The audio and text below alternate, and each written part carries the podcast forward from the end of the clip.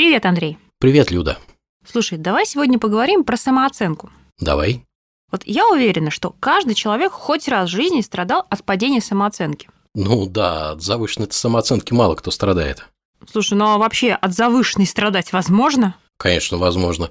Например, человек с завышенной самооценкой может легко переоценить свои возможности, а потом потерпеть фиаско и будет разочарование. Ну так в итоге он будет страдать от заниженной. Ну, по-настоящему от э, заниженной самооценки очень мало и очень редко кто страдает. Ну, ты не прав. Я знаю море людей, которые страдают от своей заниженной самооценки. А кто сказал, что она у них в реальности на самом деле заниженная? Ну, например, я, коллеги, которые за ними наблюдают. Мы А, все ну считаем, это- что у них она заниженная. А, ну это одно дело.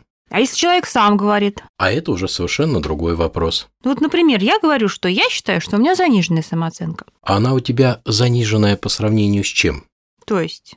Ну, ты говоришь, что она у тебя занижена. Я тебе задаю вопрос. По сравнению с каким уровнем она у тебя занижена? Ну, по сравнению с более высоким уровнем самооценки. То есть, другими словами, ты считаешь, что она должна быть выше? Вообще, классно ты устроилась. Смотри, ты и скромная вся такая, и при этом считаешь, что оценивать тебя должны значительно выше. Ты хочешь сказать, что когда человек говорит, что у него заниженная самооценка, то на самом деле она завышенная? Именно.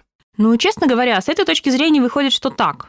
А ты же вроде вообще не понимаешь, зачем нужна самооценка, ты сам говорил. Так и есть, не понимаю. А объясни. Давай посмотрим на устройство самого слова. Ведь совершенно очевидно, что оно образовано от слова «цена». Вот у меня и возникает вопрос, а, собственно говоря, зачем мне нужно-то назначать себе цену? И здесь еще кое-что есть, но сначала я хочу тебя спросить, а как ты думаешь, как работает самооценка? Как она вообще устроена? Ну, люди сравнивают себя с другими, собственно, и так рождается самооценка. Лучше ли я или хуже окружающих меня людей. При этом мне кажется, что самооценка, в общем-то, выполняет полезную функцию, потому что если рядом кто-то лучше, чем я, то самооценка подталкивает меня самосовершенствоваться и мотивирует на покорение новых вершин. А лучше ты в чем? И можно ли быть лучше всех во всем? Ну нет, конечно, лучше всех и во всем невозможно. Но в чем-то возможно, Ну да, а в чем-то хуже. в чем-то хуже. Ты так выворачиваешь, что, по сути, самооценкой вроде как можно вертеть. Хочу, верчу, запутать хочу. Вот-вот. И можно играть в эту игру очень долго. А что делать, если кто-то найдется все же лучше тебя? Ну, тогда моя самооценка упадет.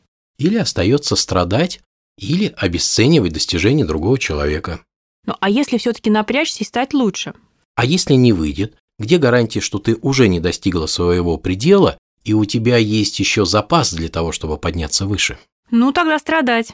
Я вообще, честно говоря, не понимаю, зачем себя нужно сравнивать с другими людьми. Ну, как зачем? Чтобы знать, в каком направлении ты двигаешься, верно ли дорога идешь. Это раз. А если я знаю, что хочу, например, из Москвы попасть в Петербург, и знаю, где Петербург, и знаю дорогу, мне зачем себя тогда сравнивать? И если я знаю, чего хочу и как этого достичь, зачем мне тогда себя сравнивать с другими людьми? Ну, а два – это чтобы быть на должном уровне. Угу, и пользоваться спросом. Например, на профессиональном рынке. Ну, я, честно говоря, опять немножко не понимаю, зачем нужно совершать вот эти вот лишние операции, потому что если я знаю, кто такой профессионал, то тогда я могу понять, профессионал ли я. То есть мне нужно сначала определить понятие профессионала и затем посмотреть, подхожу ли я под это понятие. Если я подхожу, то какая мне тогда разница, а кто обо мне вообще что-то думает, а если я, к примеру, понимаю, что нет, я не профессионал, тогда мне необходимо предпринять ряд действий для того, чтобы стать тем, кем я хочу. Вот, собственно говоря, и все. А зачем себя сравнивать? Я, честно говоря, не понимаю. Вот все ты так вывернешь, что и не поспоришь. Давай поспорим. Вот смотри, сейчас мне на ум пришла одна история э, про моего давнего коллегу. Вот как-то раз он приобрел себе автомобиль для того, чтобы не уступать в крутизне э, своему другому коллеге, который приехал на работу на очень престижной и дорогой машине. И вот все хорошо в этой истории. Единственное, он всего один раз за год на этой машине приехал к офису, а дальше она у него стояла во дворе. А потом он ее продал и достаточно много потерял в деньгах, о чем потом сокрушался. Ну, за выпендрёж надо платить. А не проще ли разобраться с гордыней и своим самолюбием и вообще не играть в подобные игры? Проще, но, как мне кажется, очень часто самооценка зависит от мнения окружающих. Вот хвалят тебя, самооценка поднимается. Хмуро посмотрели, самооценка упала. И странно получается. Вроде самооценка по своей сути про самооценивание, а при этом зависит от мнения окружающих. При таком устройстве самооценки становится жизненно необходимо знать, кто и что про меня думает, и как я выгляжу в глазах других людей. А это прямой выход на зависимость от мнения окружающих. И оно, как известно, важно только в одном случае, когда нет собственного мнения. Не знает человек, добрый он или злой, щедрый или жадный, вот и приходится ему ориентироваться на мнение окружающих. И превращается такой человек в конце концов в марионетку, так как во всех действиях должен ориентироваться на отношение к себе других людей. А как же быть? Ну, для того, чтобы понять, к примеру, честно я или нет, важно просто правильно дать определение, что такое честность и кто такой честный человек. Например, честность – это отсутствие противоречий между мыслями, словами и действиями. Если я в своем поведении наблюдаю отсутствие такого противоречия, значит, я честный. Если нет, ну, значит, нет. И я потом буду решать, хочу я стать честным или нет. Если хочу, значит, соответственно, двигаюсь э, в выше обозначенном направлении. Если не хочу, ну, тогда мне по барабану, живу себе дальше. Слушай, ну у многих вообще самооценка определяется только достижениями. Ну, здесь есть, на мой взгляд, два варианта.